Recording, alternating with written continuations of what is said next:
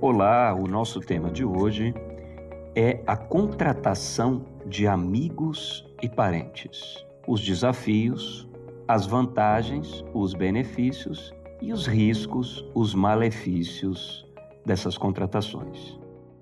De modo geral, é muito natural e até previsível que o empreendedor, que o empresário, no início da empresa, ele busque contratar parentes, ele busque contratar amigos. É algo natural porque procura se cercar de pessoas de confiança. E nada melhor do que você colocar ali naquelas posições no início, muito para ajudar, muito para organizar e dar uma mão mesmo na empresa, pessoas da confiança do círculo próximo. E há vantagens em começar desse início, porque geralmente essas pessoas, os amigos e os parentes, eles têm uma conexão emocional, eles têm uma conexão psicológica muito forte com o fundador ou a fundadora da empresa. De modo que há um tempo mais rápido para resolver, a conversa é mais amena,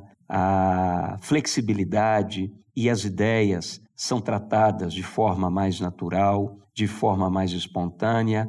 E no início da empresa ou de algum projeto, essas contratações geralmente são muito boas, funcionam, sim, e as coisas, a maioria das coisas ocorrem bem. Acontece que com o passar do tempo, a empresa vai ganhando mais consistência. Os problemas que eram simples passam a ser problemas mais complexos, inclusive exigindo maior dedicação, exigindo maior conhecimento técnico da pessoa que está naquela área. Então, na área contábil e financeira, os problemas começam a ficar mais graves, como, por exemplo, construir o DRE gerencial da empresa, entender as receitas de onde vem, entender os custos operacionais, as despesas administrativas, despesas gerais com vendas e marketing, para construir uh, o chamado EBITDA ou EBITDA, um termo em inglês que refere-se ao caixa da empresa, é absolutamente fundamental o empreendedor, os gestores conhecerem a formação do caixa da empresa, sob pena da empresa quebrar, da empresa passar por graves dificuldades.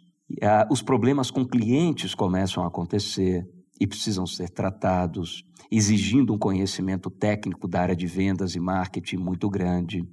Os próprios problemas com fornecedores começam a ficar maior, a própria logística de entrega, enfim, com o passar do tempo, a complexidade da operação e depois a necessidade de uma visão tática é fundamental para tocar a própria empresa.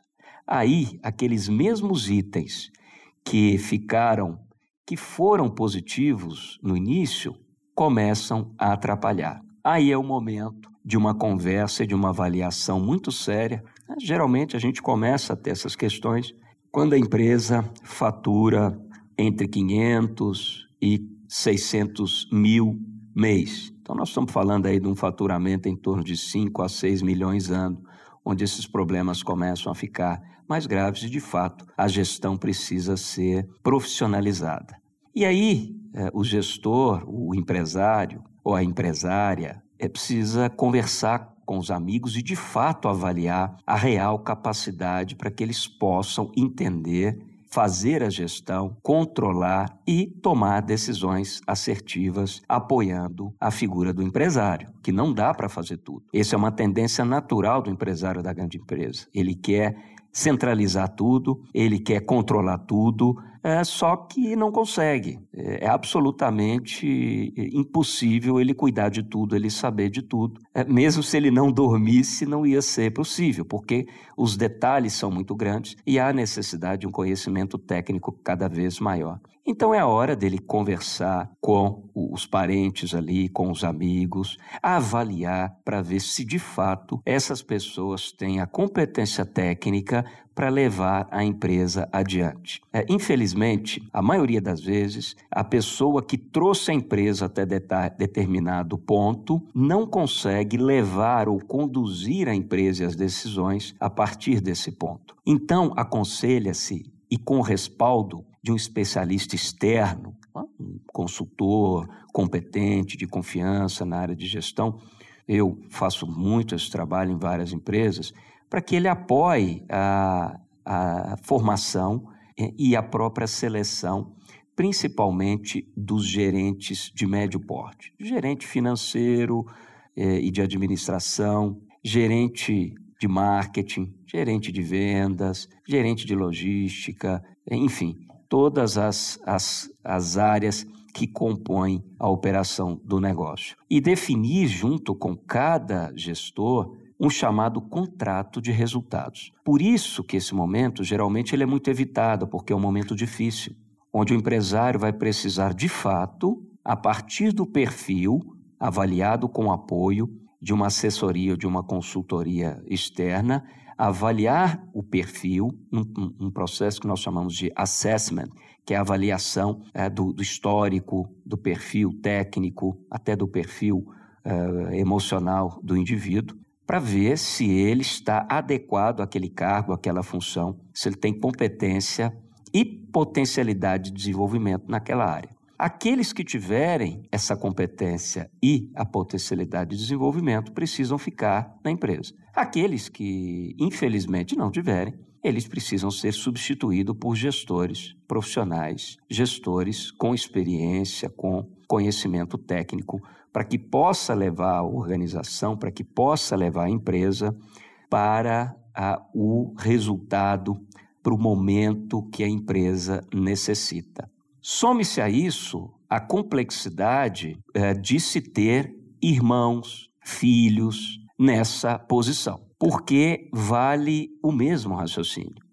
Ah, inclusive, eu passo, tenho passado por muitas questões, né, por muitas questões, é, muitas vezes problemáticas, muitas vezes até de sofrimento pessoal, é porque o pai é, ou a mãe ali na empresa quer obrigar os filhos a seguirem como gestores, a segunda geração, seguir continuando o negócio e muitas vezes os filhos não querem, não têm perfil, querem fazer outra coisa, não gostam é, do, do trabalho de empresa, de modo que não pode ser uma imposição. Precisa seguir o mesmo processo profissional, avaliar o perfil do filho é, ou da filha, é, conversar para ver se ele quer né, ou ela quer estar na empresa e conduzir um processo de aprendizado dentro da empresa. É, eu falo sempre nas organizações onde eu tenho a honra de apoiar. Não é porque é seu filho ou sua filha que automaticamente haja competência para começar como gestor. A maioria das vezes, não. Se você pegar, né, se a gente pega a história dos grandes empresários, como Abílio Diniz, Antônio Hermílio de Moraes, grandes empresários que formaram sucessores da família para assumir os negócios, nós vamos perceber que eles, eles fizeram um processo de formação dos seus filhos de base. Então, eles não começaram como gestores, em absoluto. Eles começaram, muitas vezes, como estagiários, como, como trainees dentro das empresas, e foram galgando posições, aprendendo sobre a operação, foram trabalhando como analistas, como apoiadores em projetos. Ou seja, eles ralaram, eles aprenderam ali se dedicando, sem favoritismo. Não é porque é filho do, do fundador né, ou filha do fundador da fundadora que necessariamente precise ter privilégios. Em absoluto, o raciocínio precisa ser o mesmo, profissional.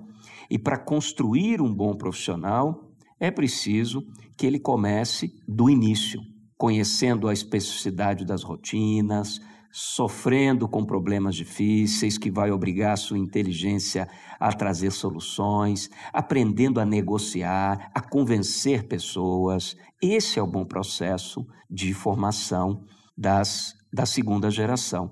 Inclusive passando de três a seis meses como apoiador em cada área que compõe a empresa. Para depois de alguns anos, de três a cinco anos, aí sim se qualificar para ser gerente, para ser gestor em alguma posição daquela empresa. E muitas vezes em 10 ou 15 anos, se qualificar para ser o CEO, o presidente executivo, porque aí o fundador vai para o conselho e se torna o presidente do conselho. Algumas, algumas empresas também, né, como ah, o, o, programa de sucessão do, do Mater Dei, do Hospital Mater Dei, exige que esses membros executivos da família também tenham experiência em outras empresas do mesmo setor. Então, antes de começar a trabalhar na empresa da família, né, deve-se ter uma experiência de dois a quatro anos em outra empresa de outro setor, de, do mesmo setor,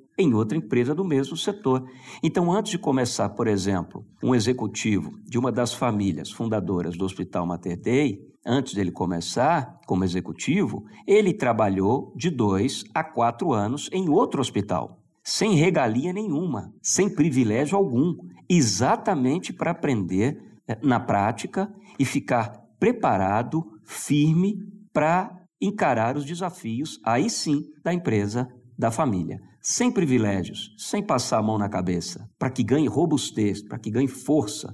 É, nós brincamos assim, para que, que fique com o couro duro, que tenha força, porque é um processo. Não se aprende isso de uma semana para outra, de um mês para o outro, nem de um ano para o outro. Esse é um processo que vão ser necessário anos, muitas vezes, como no, caso estipulado né, pelo Hospital Mater Dei, dois anos de experiência fora, pelo menos. Eu recomendo de dois a quatro anos. Então, essas são as especificidades que precisam ser levadas em consideração pelos empresários nas empresas familiares em especial no momento de profissionalização da gestão, que significa, fazendo o nosso resumo final, avaliar perfil real de cada um que trabalha na empresa para saber se há competência técnica e se há potencial de desenvolvimento naquela área de atuação. Se sim, continua-se na empresa, sempre com tratamento profissional, sempre com tratamento que proteja os interesses da empresa. Se infelizmente não houver essa, essa competência, esse potencial, é necessário fazer a substituição com respeito, com humanidade, explicando algo natural.